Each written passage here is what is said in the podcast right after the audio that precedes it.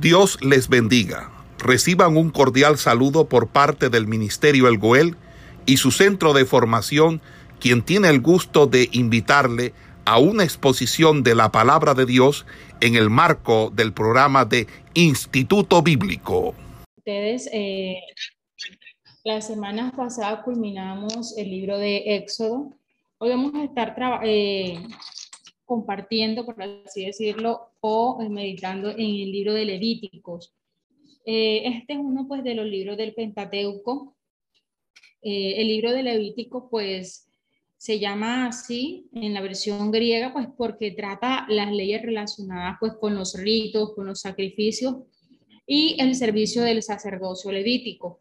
Ahora, no todos los hombres de la tribu de Leví eran sacerdotes. Este término levita se refería pues a, aquellas personas que hacían ese trabajo manual eh, del tabernáculo. Entonces, eh, este título pues es asignado, digamos, porque todos los sacerdotes eran efectivamente de la tribu de Leví. Entonces, aunque Levítico fue escrito principalmente como un manual para los sacerdotes, vamos también a encontrar muchas veces el mandato de Dios que dice, habla a los hijos de Israel. De modo pues que el libro de Levítico contiene muchas enseñanzas para toda eh, la nación y el pueblo de Israel. Eh, las leyes que se encuentran pues en Levítico fueron dadas por Dios mismo. Eso lo podemos ver en este caso en el versículo 1.1, en número 789 y en Éxodo 25.1. De modo pues que esto tiene eh, un carácter bastante elevado. Es Dios mismo quien le dice a su pueblo pues que lo instruya y le haga conocer todas estas cosas. Por eso dice, habla a los hijos de Israel. Entonces dice el versículo 1, llamó Jehová a Moisés y habló con él desde el tabernáculo de reunión diciendo, habla a los hijos de Israel y diles. Entonces es aquí donde nuevamente se reafirma eh, el carácter y el título de este libro. Ahora, eh, ¿qué relación vamos a encontrar entre el libro de Éxodo, que ya estuvimos viendo, y posteriormente el, libro de números que estaremos viendo más adelante? Eh, en Levítico, pues se encuentra toda esa revelación que fue entregada a Moisés cuando Israel, pues estaba acampando ante el monte Sinaí. Eso lo podemos ver en el 27-34.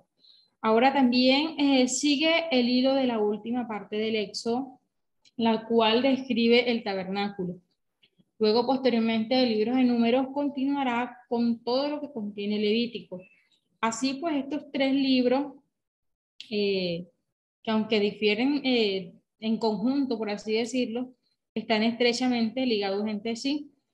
Pero Levítico eh, difiere tanto de Éxodo como de Números en que es un libro casi totalmente legislativo y pues narra tres eventos históricos. Los tres eventos históricos es la investidura pues, de los sacerdotes, eh, el pecado y castigo de Nadab y Abiú y el castigo de un blasfemo. Entonces, eh, este libro trata estos aspectos dentro de, dentro de su contenido. ¿Cuál es el propósito y aplicación del libro de Levítico?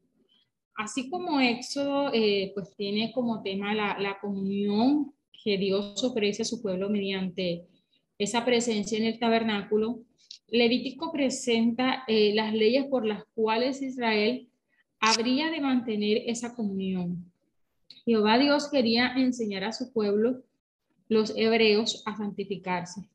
Ahora, la palabra santificación significa apartarse del mal y dedicarse al servicio de Dios. Eh, esto es una condición necesaria para gozar de esa comunión con el Señor. A los israelitas, pues las leyes, eh, Dios les dio las leyes y pues Dios quería pues que tomaran o les, o les hacía tomar conciencia de su condición de pecado y de esa necesidad de recibir la misericordia divina. A la vez, pues que el sistema sacrificial les enseñaba que Dios mismo proveía el medio para expiar sus pecados y para santificar su vida. Entonces, eh, Dios es un Dios santo y su pueblo también tenía que ser santo. Israel debía eh, ser diferente de las otras naciones y debía separarse de sus costumbres. Eh, en Levítico 18.3 vamos a encontrar, dice, no haréis como hacen en la tierra de Egipto, ni haréis como hacen en la tierra de Canaán. Entonces Dios quería un pueblo que fuera diferente y que no hiciera lo mismo que las otras naciones. Ahora, este pensamiento, el pensamiento central de este libro lo vamos a encontrar en el capítulo 11, eh, versículo 44, donde eh, Dios le dice, santos seréis, porque santo soy yo, Jehová vuestro Dios. La palabra santo aparece 73 veces en este libro. Eh, el tabernáculo, todos los enseres, todas las cosas eran santas. Asimismo, pues los sacerdotes eran santos, sus vestiduras eran santas, las ofrendas, las fiestas, todo era santo para que Israel fuera ese pueblo santo. Eh, en Primera de Corintios 10:31 también vamos a encontrar una referencia en cuanto a esto. El apóstol Pablo eh, sintetiza todos estos principios y digamos que se los aplica a los cristianos de esta manera. Si pues coméis o bebéis o hacéis otra cosa, hacedlo todo para la gloria de Dios. Entonces, todo lo que nosotros hiciéramos o todo lo que hagamos en nuestra vida, eh, debemos hacerlo para la gloria de Dios. Y pues algo que también podemos ver aquí es cómo la santidad divina eh, se aplica en este libro cómo se nota pues la santidad divina eh, en el castigo del pecado de Nadab y Abiú. Esto lo vamos a ver en el capítulo 10 y cómo hay eh, un castigo que está en el verso 24, 10, 23. Entonces la santidad de Jehová impone leyes concernientes en cuanto a las ofrendas, en cuanto al alimento, en cuanto a la purificación, la castidad, las festividades y otras ceremonias pues que estaban instituidas.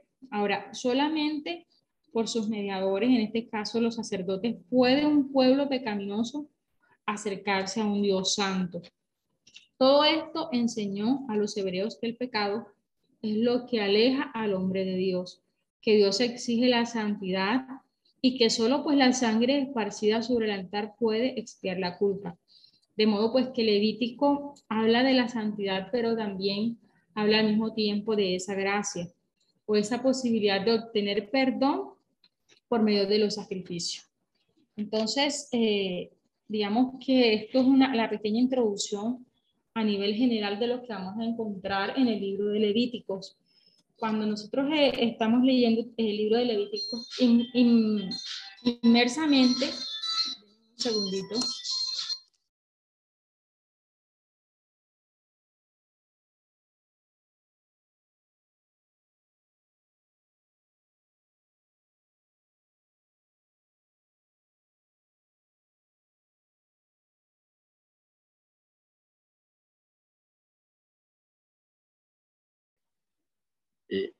Hermana Lilia, eh, como que hay algún problema eh, en cuanto a la conexión allá, porque la se, se corta y, y nuevamente abre. Entonces hay un problema ahí de, que está intermitente. Eh, es solamente usted, me dicen ahí que tampoco se escucha.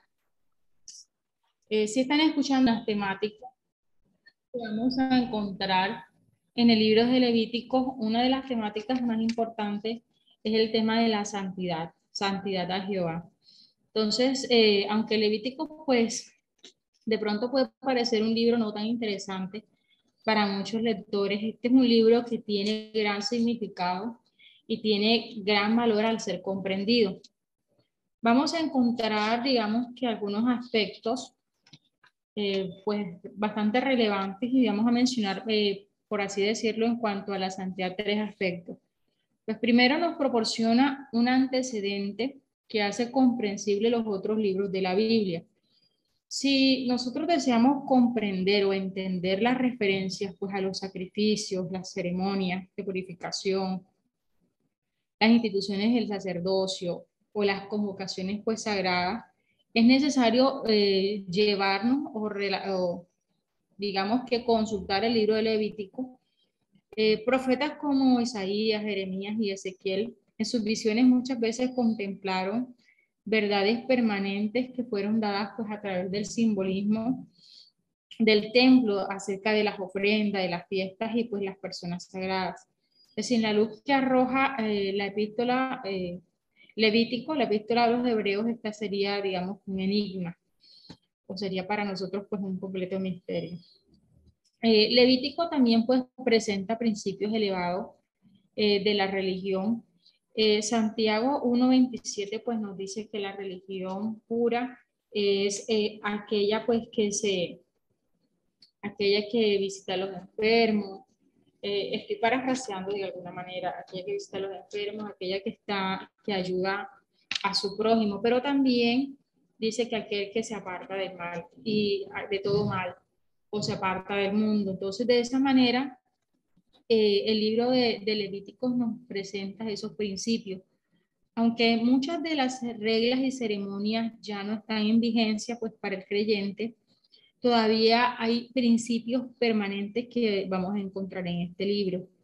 Digamos pues que vamos a encontrar cuáles, eh, en cuanto a la forma, las antiguas leyes. Y en cuanto a los principios, vamos a encontrar principios morales y espirituales. Tanto las leyes y ceremonias de Levíticos muestran cómo Dios obra para quitar el pecado por medio del sacrificio y también cómo obra para purificarnos. De manera que nos va a mostrar cómo Dios actúa contra pecados sociales por medio de, lo que es también el año sabático y del jubileo, y cómo también pues Dios hace frente a la, inmoralidad por medio de, leyes de castidad, así como también nos va a mostrar cuáles son esas promesas. Entonces es notable que en Levítico se encuentra eh, ese precepto sublime también eh, ese segundo mandamiento de que amarás a tu prójimo como a ti mismo. Eso lo vamos a encontrar en el capítulo 19, versículo 18. Dice, no te vengarás ni guardarás rencor a los hijos de tu pueblo, sino amarás a tu prójimo como a ti mismo.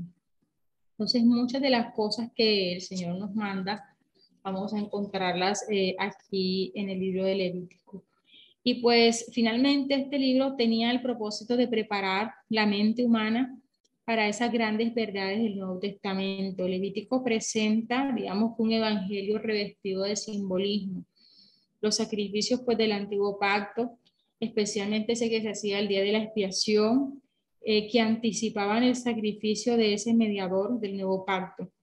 De manera que para nosotros entender cabalmente lo que es el Calvario, y esa gloria redentora tenemos que verlo eh, a la luz del libro de Levítico. Este libro pone de manifiesto lo que es el verdadero rostro del pecado, eh, pero también asimismo de la gracia y de ese perdón y nos prepara y preparaba pues al pueblo para esa obra redentora. Entonces, digamos que a grosso modo esto vamos a encontrar Dentro del libro de Levítico vamos a encontrar eh, cinco grandes temas. Digamos que del capítulo 1 al 7 vamos a encontrar todo lo que son un sacrificio.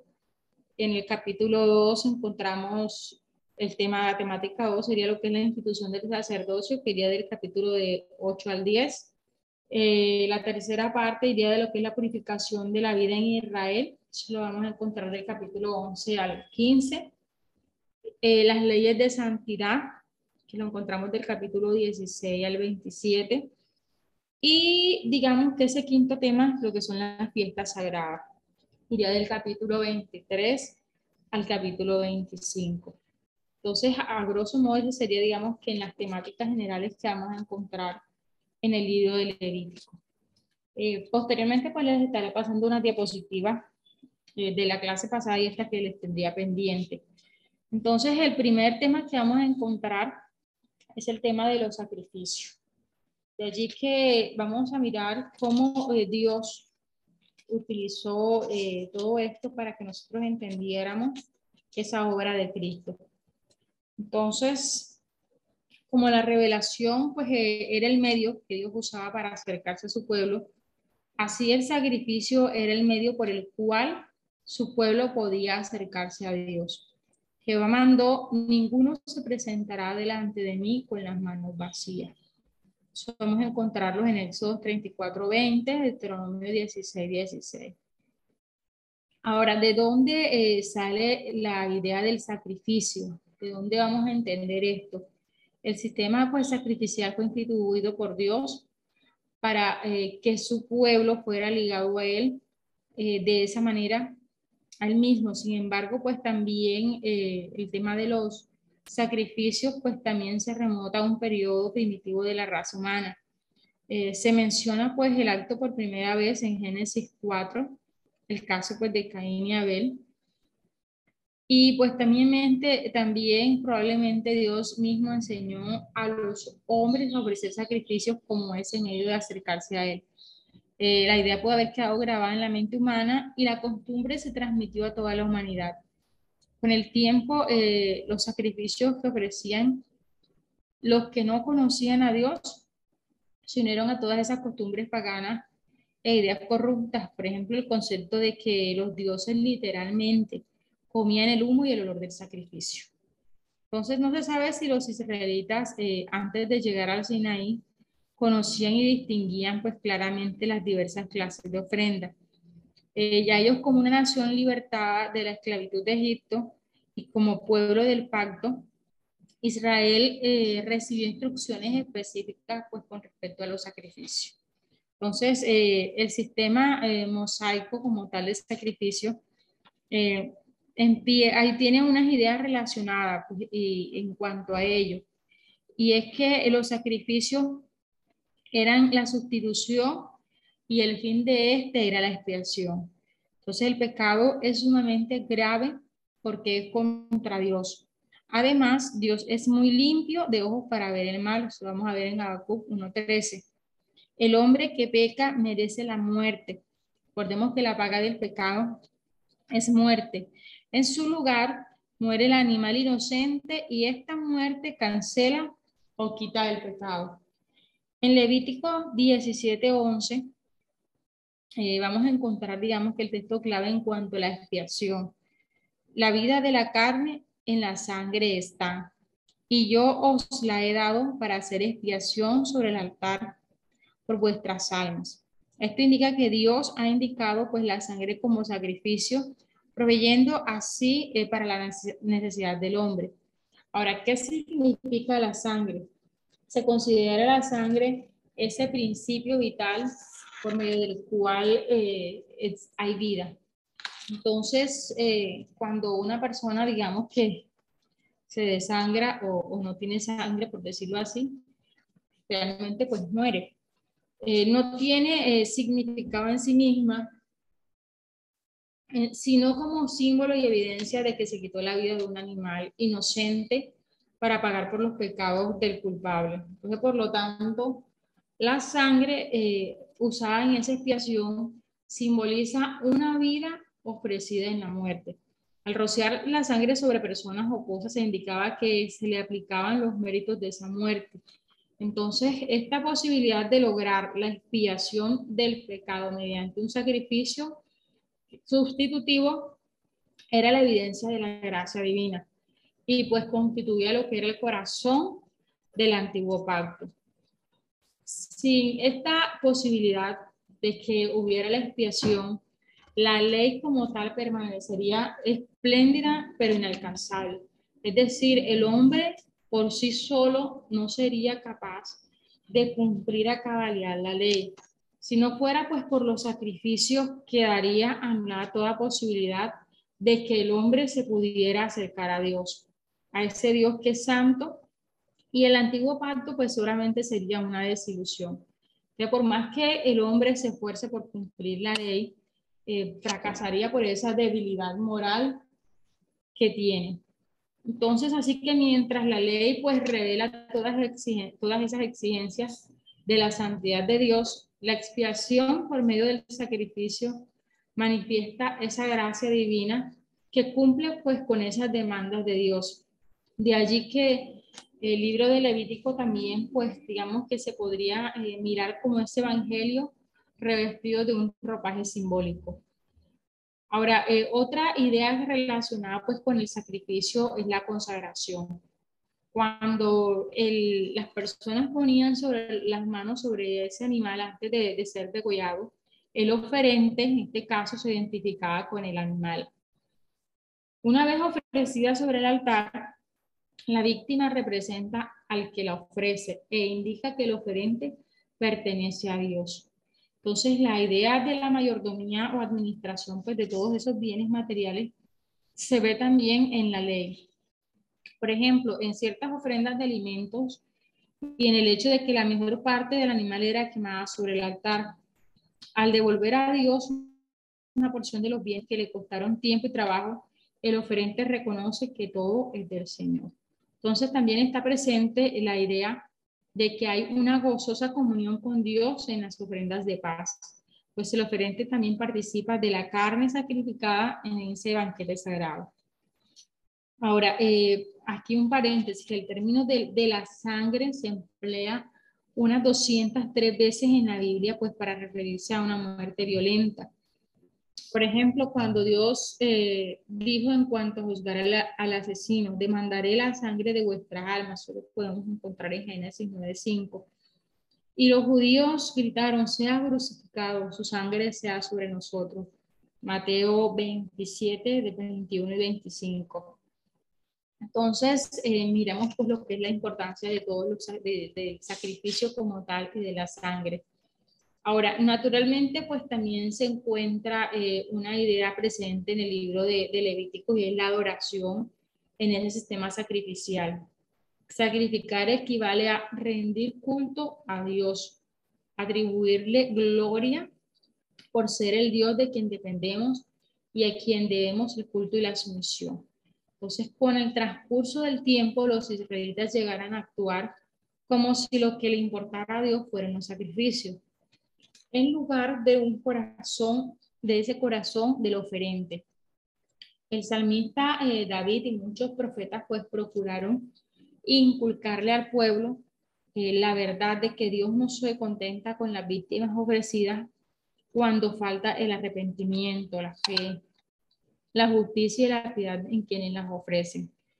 Entonces, cuando eh, Saúl eh, fue a ofrecer eh, unos sacrificios, eh, el Samuel, el profeta Samuel, pues pudo decirle de que para, para el Señor no, no, es solamente importante el sacrificio como tal, sino la obediencia.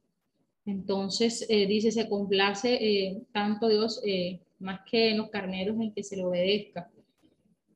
El, el rey David pudo eh, decir en el Salmo 51, porque no quiere sacrificio que yo lo daría. Y también vamos a encontrar eh, en Isaías 1.11, en Miqueas 6, 6, 8, lo importante de que para Dios eh, es importante un corazón arrepentido, un corazón con fe, un corazón pues que confía eh, en que eso que le está ofreciendo al Señor eh, es de agrado, así como cuando también somos obedientes por ello. Ahora, eh, el sistema sacrificial utilizaba pues ciertos tipos de animales. Estos animales admitían, digamos que cinco especies de animales, que era la vaca, la oveja, la cabra, la paloma y la tórtola. Estos eran animales pues, que eran considerados limpios. Eh, los animales que pues, eran considerados inmundos no podían ser símbolos del sacrificio santo del Calvario. Eh, se sacrificaban pues, solamente animales domésticos porque eran apreciados por sus dueños, eran costosos y eran sumisos. De otro modo, pues no podrían ser figuras proféticas de aquel que como oveja delante de sus trasquiladores enmudeció y no abrió su boca. Isaías 53, El animal tenía que ser propiedad del oferente y finalmente tenía que ser así simbolizando al Redentor sin tacha. Ese es perfecto. Es porque el Señor Jesús eh, tenía edad de 33 años, digamos que esa era la edad perfecta, estaba en la plenitud de su vida. Así como eh, era ese sacrificio, tenía que ser eh, perfecto, sin ninguna mancha.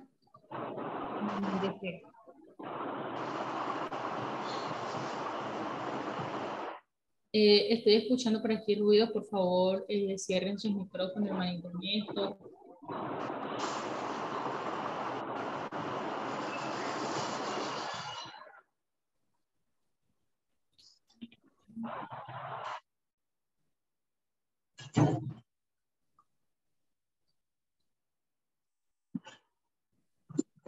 Okay.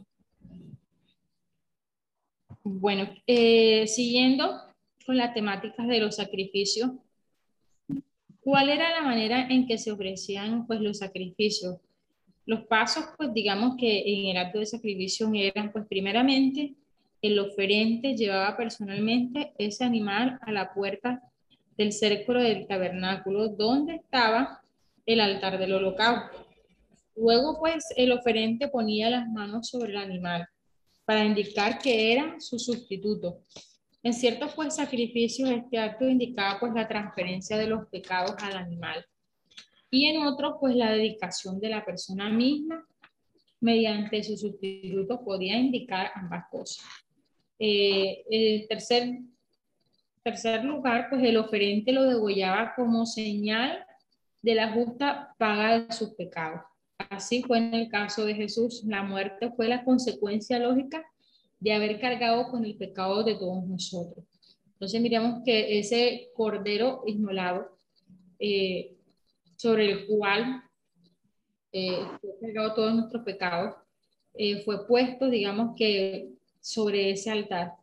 Entonces, también según la clase de sacrificio, ya sea todo el animal o una parte era quemada, lo restante pues de esa res o de ese animal era comido en el arca del tabernáculo por los sacerdotes y su familia.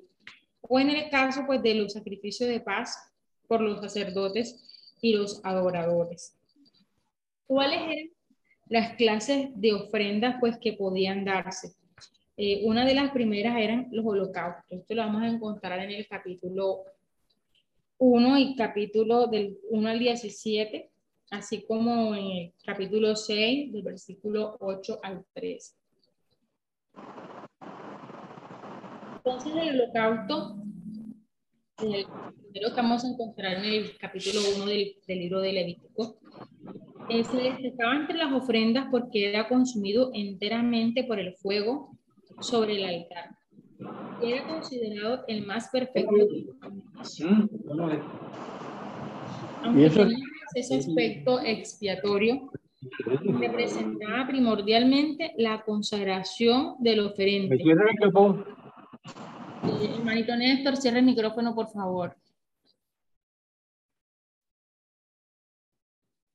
Entonces, eh, este holocausto representaba primordialmente la consagración del oferente, pues la víctima se quemaba entera para Jehová. Ahora, eh, el término holocausto significa lo que sube.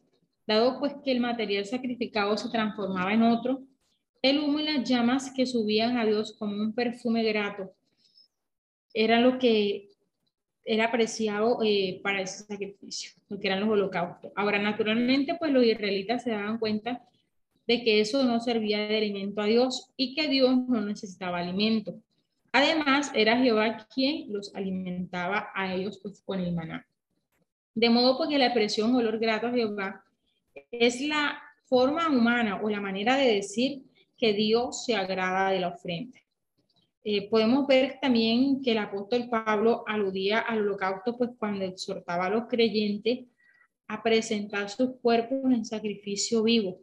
Entonces, al igual que el holocausto, cuando el creyente se consagra enteramente y gustosamente al Señor, ese fuego divino transforma su ser a fin de que suba al cielo pues ese aroma de su sacrificio. Es decir, algo que le agradó al Señor. De todas las mañanas y todas las tardes delante del, del tabernáculo se ofrecía un cordero en holocausto para que Israel recordara su consagración a Dios. Eso lo podemos ver en Éxodo 29, de al 38, 42. Pero de esa misma manera conviene que nosotros renovemos nuestra consagración diariamente. Es un trabajo del creyente día a día, eh, renovar esa consagración al Señor. Entonces, eh, la santidad no es, es un proceso diario, que día a día se va dando en nosotros. También eh, se permitía que los pobres, en este caso aquellos que no tenían eh, acceso, digamos que animales como las vacas, como el ganado, ellos también podían demostrar su consagración ofreciendo palomas o tórtolas, pues en lugar de animales de ganado. Y esto también era tan grato a Dios Dice que el olor que subía del ave ofrecida por el pobre como el del becerro sacrificado por el rico. Entonces, esto tenían el mismo equivalente. Eh, Jesús se consagró al Padre en el río Jordán y toda su vida terrenal y su muerte en la cruz fueron como ese aroma del holocausto, pues que subía al cielo. El Padre le dijo, tú eres mi Hijo amado, en ti tengo complacencia.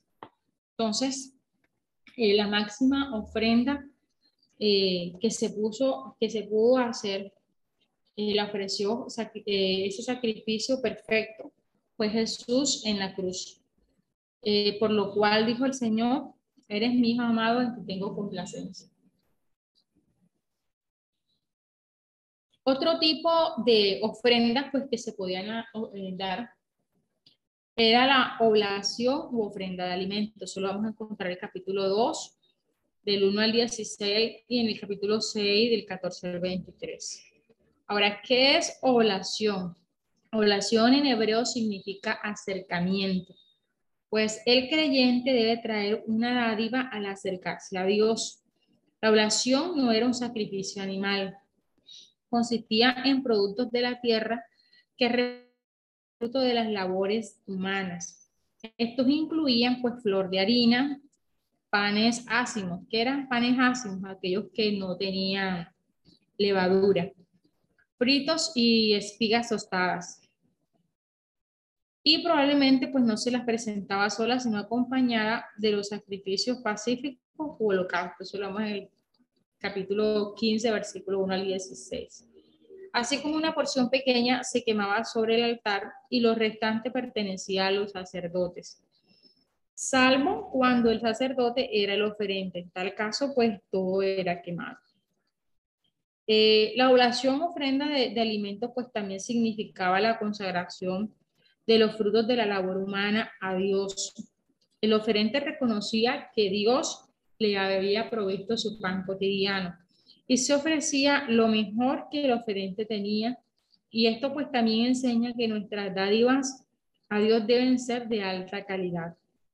Entonces, tanto la oblación, la oblación eh, enseña a los creyentes pues que les corresponde también sostener a los que les ministran esas cosas sagradas. Vamos a, leer primera de Corintios 9, 1, 14. Un segundito aquí.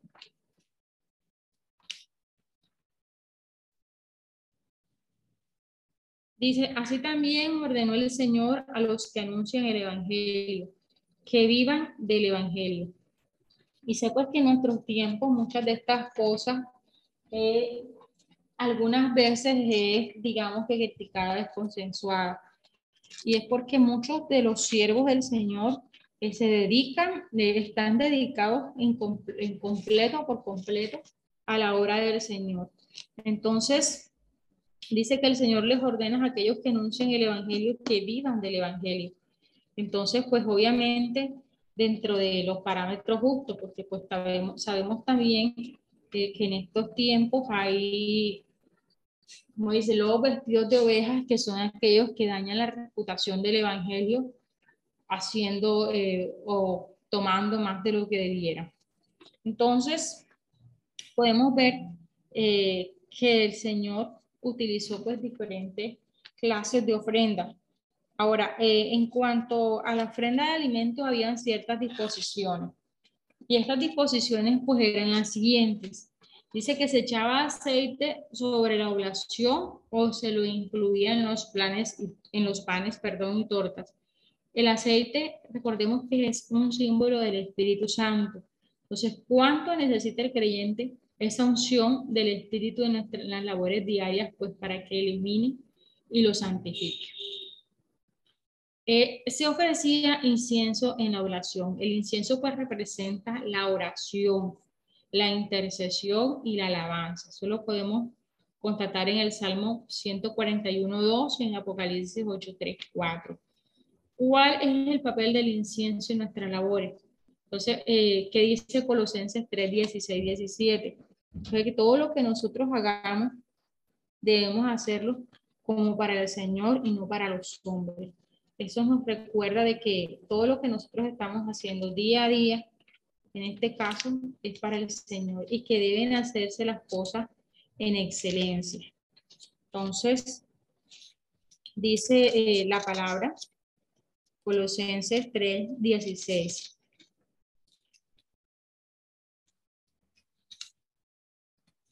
Dice, la palabra de Cristo mora en abundancia en vosotros, enseñándoos exhortando unos a otros en toda sabiduría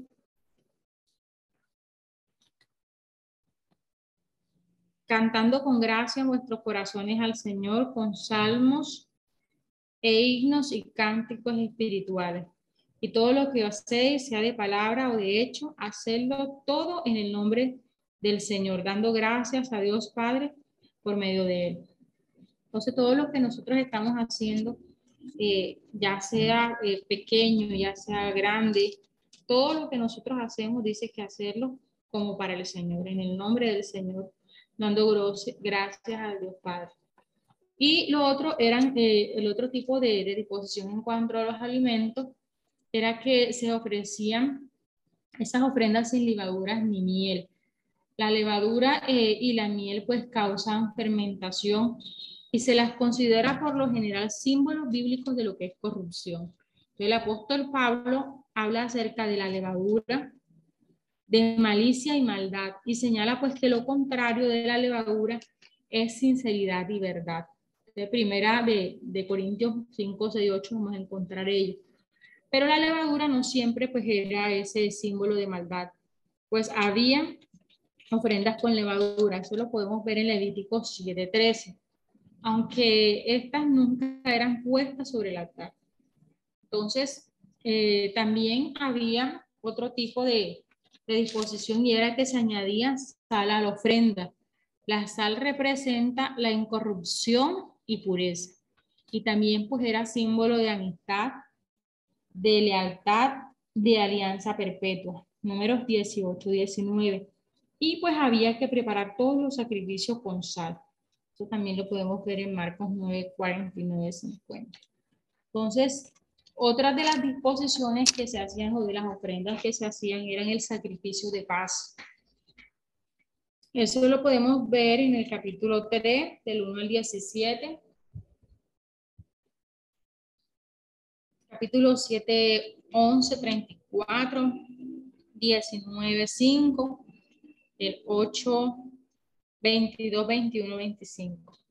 Entonces, este sacrificio de paz era una ofrenda completamente voluntaria. Su rasgo distintivo era que la mayor parte del animal, eh, pues que era sacrificado, era comido por el oferente y sus invitados en un banquete, digamos que de perdón, camaradería entre Dios y el hombre. Entonces, dado que era una ofrenda voluntaria,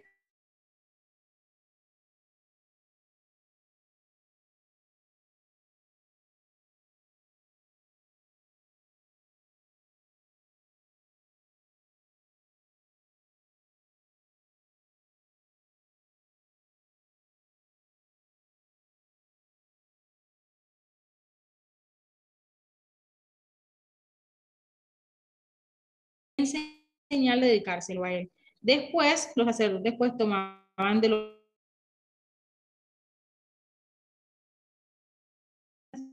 sacrificado, era comido en un banquete pues dentro del recinto del tabernáculo el mismo día.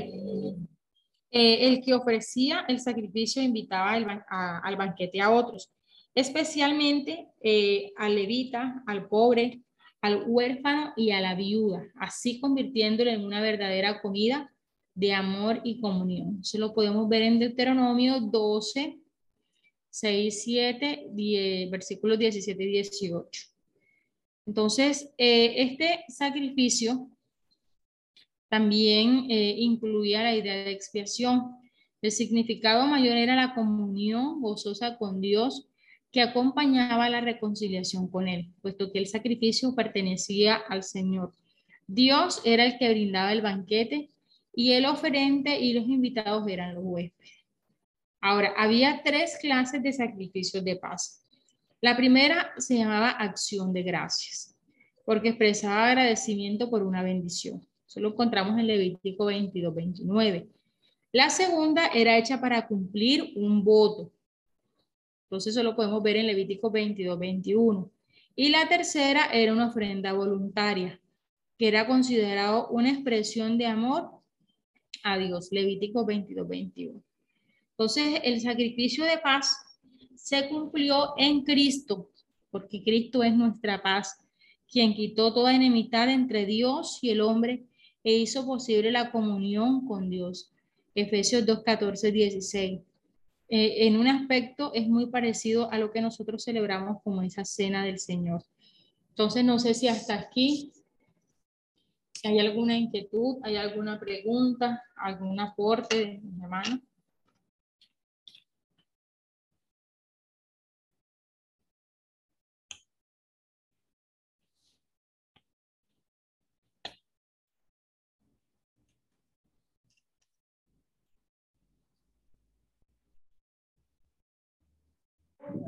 ¿Me ese favor de, de, de explicarme otra vez los, los tres sacrificios de paz? Los tres sacrificios. Pues llama, el primero era acción de gracia. Dice pues que esto más que todo era por agradecimiento por una bendición recibida. Vamos a ir ahí a la palabra Levítico 22, 29.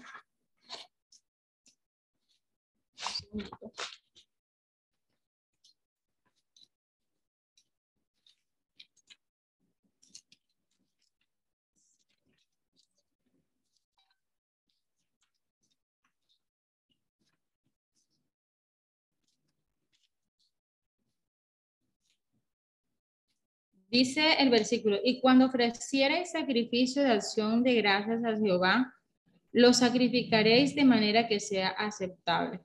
Entonces, acción de gracia, nosotros eh, digamos que hacemos a veces servicio o hacemos, eh, pues en este tiempo hacemos eh, ayunos de acción de gracia, le estamos ofreciendo algo al Señor por un bien recibido, por algo que el Señor nos ha concedido. Entonces, eh, más que todo, este, este sacrificio eh, de paz se le daba al Señor pues con ese propósito. Y la segunda pues era para cumplir un voto. Ahí mismo en Levítico 22, 21 vamos a encontrar, dice, asimismo cuando alguno ofreciere sacrificio en ofrenda de paz a Jehová para cumplir un voto, o como ofrenda voluntaria, sea de vacas o de ovejas, para que sea aceptado, será sin defecto. Entonces miramos que también, pues esto era eh, ofrecido eh, delante del Señor, cuando nosotros eh, habíamos hecho voto al Señor. Y pues la tercera era una ofrenda voluntaria, aquí mismo lo podemos ver, que era una expresión de amor a Dios. Entonces, todas estas tres clases de sacrificio de paz, podemos ver que eran porque Dios nos permitía o recibir eh, una bendición o habíamos hecho un voto eh, y pues deseamos cumplir ese voto y pues lo tercero, eh, teníamos esa expresión de amor con el Señor. Muchas gracias, bendición. Listo.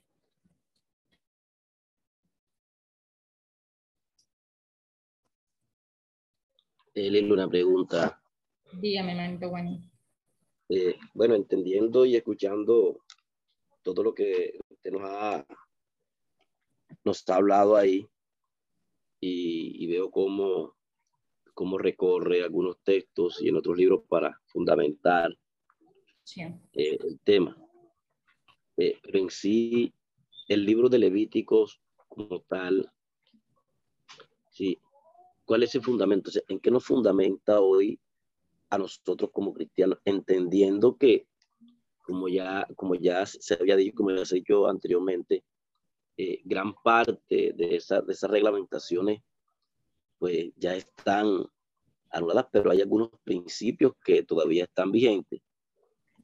Pero en sí, en sí, el fundamento, la esencia del libro de Levítico hoy en nosotros, en la gracia, eh, ¿cuál es su esencia para nosotros como cristianos hoy?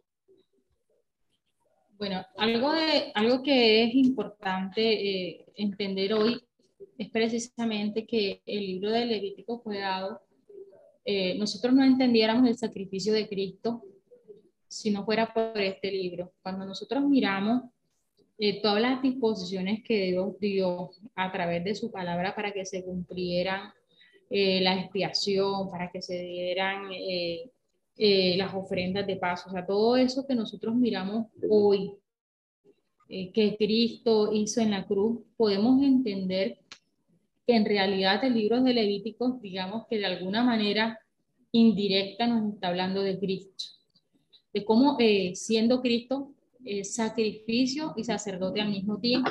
Él se presentó delante del Señor como sacerdote para, eh, pues en cuanto a, a, esa, a ese orden de Melquisedec que dice la palabra, pero también como ese sacrificio perfecto. Entonces, cuando nosotros eh, entendemos lo que Cristo hizo en la cruz, eh, podemos entender, tener una mayor comprensión acerca de ellos si nosotros miramos todas las disposiciones que Dios había dado tanto para los sacrificios, tanto para los holocaustos, tanto para la fiesta. Y digamos pues que eh, este libro nos va a dar es eso, una mayor comprensión de lo que Cristo hizo en la cruz y también nos va a dar a entender de que nosotros hoy nos podemos acercar a ese Dios santo por medio del sacrificio perfecto Cristo.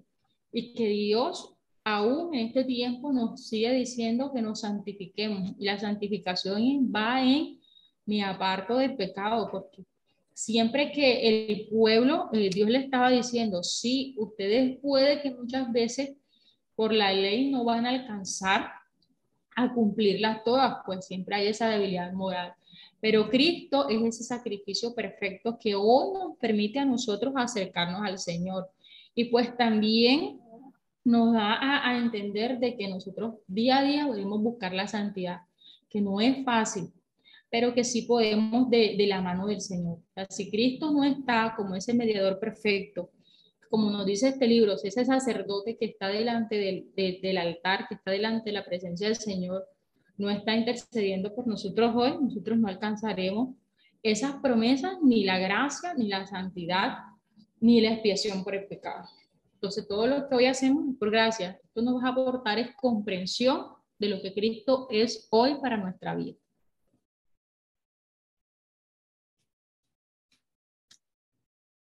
No sé si, Manito, si, si de pronto tiene otra inquietud. Gracias, gracias, eh, sí, sí, me quedó claro ya. O sea, queda totalmente claro, o sea, que se hace necesario, se hace necesario de estudiar el libro de Levítico para tener una mayor claridad sobre lo que tiene que ver el sacrificio de Jesucristo en nuestra vida como cristianos hoy. Ya eso me quedó muy claro.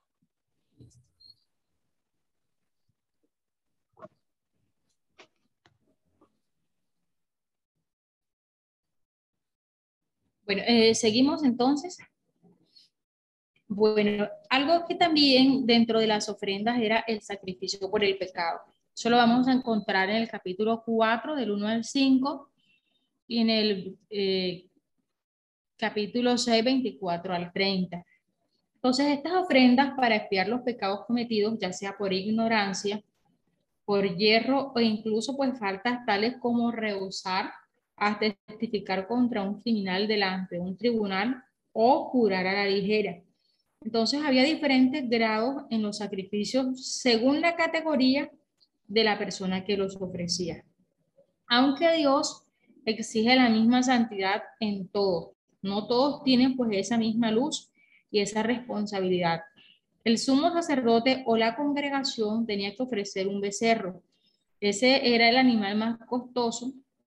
El gobernante pues eh, ofrecía un macho cabrío y una persona del pueblo meramente, ya sea una cabrita o una, una corderita. Los pobres, en este caso, ofrecían dos tórtolas o pichones y los muy pobres una medida de harina que era quemada sobre el altar. Entonces, todos sin excepción podían eh, ofrecer delante del Señor eh, su sacrificio. Ahora, también el rito variaba según el rango de la persona que ofrecía el sacrificio. En el caso pues, del sacrificio por el sumo sacerdote o la congregación, dice que se rociaba la sangre siete veces ante el velo en el lugar santo del tabernáculo. Pero en el caso pues, de una persona del pueblo, el sacerdote rociaba la sangre sobre los cuernos del altar, que era como que ese lugar más visible. Era como eh, dijo eh, Jehová en la paz, pues veré la sangre y pasaré de vosotros. Entonces, así como el sacrificio por el pecado pues tenía el propósito de expiar las faltas, eh, no se permitía al oferente comer la carne del animal, pero sí se daba al sacerdote que oficiaba una porción por su ministerio. Entonces, el sacerdote tenía pues que comer la carne en el lugar santo para señalar que el pecado había sido perdonado. Pero cuando ese oferente era un sacerdote, todo el cuerpo era quemado eh, delante del altar del holocausto o fuera del campamento. Pues de otro modo dice que el sacerdote se beneficiaría con su pecado comiendo del sacrificio que él mismo había ofrecido. Y otras de las ofrendas que se hacían eran el sacrificio por la culpa o diversas transgresiones. Eso lo podemos ver en el capítulo 5, 14 y también en el capítulo 7 eh, del 1 al 7. Entonces, aunque esta ofrenda pues era muy semejante al sacrificio por el pecado, se ofrecía en el caso de violación de los derechos de Dios o del prójimo tales como descuido en el diezmar, pecados relacionados con la propiedad ajena y robo. El ofensor que quería ser, perdonado, pues confesaba en restitución al defraudado y añadiendo a eso una quinta parte más como multa sacada de su posesión. Ahora, si no era posible hacer la restitución al defraudado o algún pariente de él, tenía que entregarla al sacerdote, número 5.8. Pero no era suficiente pues reparar el mal hecho a su prójimo y a la sociedad. Se le demandaba ofrecer en un sacrificio un carnero sin defecto como señal de pesar y arrepentimiento. Entonces, el ofrecer un animal de tanto valor simbolizaba el alto costo del pecado y reavivaba el sentido pues de la responsabilidad delante de Dios. Ahora, eh, ¿cómo eran evaluados esos sacrificios? El sistema de sacrificio no quitaba el pecado realmente. Dice, porque la sangre de los toros y de los machos cabríos no puede quitar los pecados. Hebreos 10.4. Solamente la sangre del Hijo de Dios nos limpia de todo mal. Ahora, eh, en este caso, pues eh, el sacerdote ocupaba una posición de máxima importancia, pues representaba a Dios, eh, a la nación de Israel. Y, su falta pues implicaba la culpabilidad colectiva del pueblo, puesto que trabajaba en el lugar santo, su pecado contaminaba aquella parte del tabernáculo y era necesario expiar su falta allí. Entonces, se hace claridad en cuanto a que, en cuanto a los rangos, por así decirlo, eh, el sumo sacerdote debía pues entregar el todo, eh, toda la ofrenda, mientras que cuando era una persona del pueblo, pues este eh, quemaba pues una parte, solamente se quemaba una parte y pues se le entregaba lo correspondiente al sacerdote que oficiaba como tal eh, esa porción. Ahora, sin embargo, pues los sacrificios tenían un valor porque eran como una promesa escrita que Dios mismo proveería ese medio tenían ese valor simbólico hasta que Jesús ofreciera el verdadero sacrificio. Es decir, el sacrificio perfecto se, solo se dio cuando Cristo se entregó y, Dios proveyó, así como Dios proveyó eh, cuando Isaac fue ofrecido sobre el altar. Dios proveyó, en este caso, eh, ese sustituto perfecto para todas nuestras faltas. Entonces, nosotros ponemos esa fe en Dios y en su, y en su provisión. Eh, eso pues nos da el entender de que el Señor es quien provee todas las cosas que nosotros necesitamos. Y asimismo, nosotros somos justificados solamente por la fe. Eh, el sistema de sacrificios preparó eh, la mente pues, del pueblo hebreo para entender las ideas de lo que era expiación y redención. Ahora, eh, si, si nosotros, pues, si el sistema sacrificial eh, siguiera vigente, sería, digamos que tremendo, pues toda la cantidad de animales que se hubiesen dado. Y por eso se dice, pues, que los sacrificios incesantes de animales y el fuego incesante del fuego del altar fueron sin duda propuestos por Dios para grabar en la conciencia de los hombres la convicción de su propia pecaminosidad y para hacer un cuadro perdurable del sacrificio venidero de Cristo, hacia quien señalaban y en quién fueron cumplidos. Entonces, eh, estos digamos que son, a manera general, los tipos de, de ofrendas que vamos a encontrar eh, en el libro del Levítico. Se diferencia. El holocausto pues se destacaba en todo esto porque era algo que era ofrecido sobre el altar y era consumido enteramente. Y la oración, pues nos permitía acercarnos, era algo que el, el creyente daba para acercarse a Dios. Entonces, la oración no era un sacrificio, este no era como tal animal, sino que consistía en productos que representaban el fruto de la tierra. Entonces, el holocausto recuerda que era algo que era consumido enteramente y era pues generalmente eh, un animal. La oblación siempre era generalmente eh, dentro de alimento, por así decir, de los frutos de la tierra. Y usted me dice que pues todos los sacrificios en sí eh, eran aquellos que nos permitían acercarnos a Dios. Entonces, tanto los holocaustos como las oblaciones nos permitían acercarnos al Señor siendo diferente que el holocausto era algo que se ofrecía, generalmente era un animal y se quemaba enteramente, totalmente. Y pues la oración eh, viene del verbo acercamiento. Ese creyente eh, quiere acercarse a Dios no con un sacrificio animal, sino con productos de la tierra, productos de sus labores.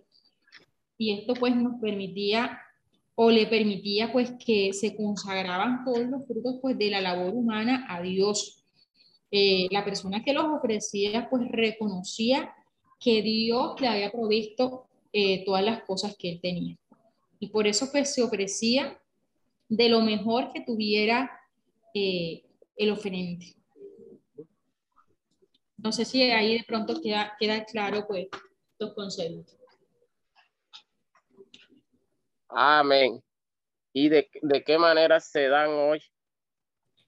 Bueno, el sacrificio perfecto hoy es Cristo Jesús. Amén.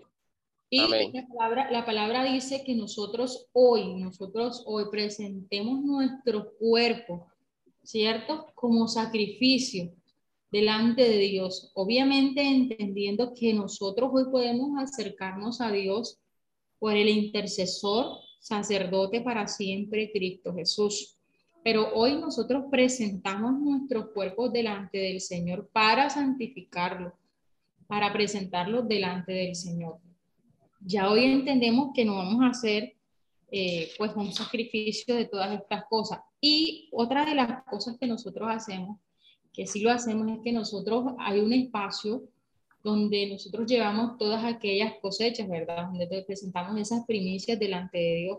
Lo hacemos en un tiempo especial, que no quiere decir que no pueda hacerse. Usted mañana va a recoger su cosecha, toma de las primicias y las presenta delante del altar. Seguimos haciéndolo, entendiendo que eso que nosotros presentamos delante de Dios eh, el Señor permitió que lo tuvieran.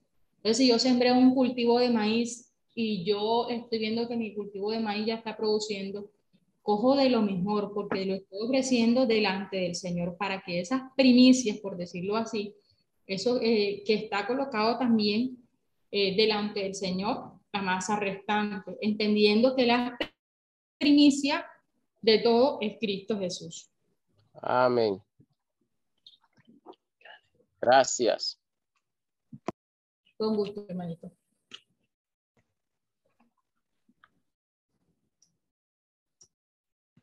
Bueno, entonces por hoy eh, yo le tengo aquí, no sé si mi hermanita Berly ya está ahí conectada.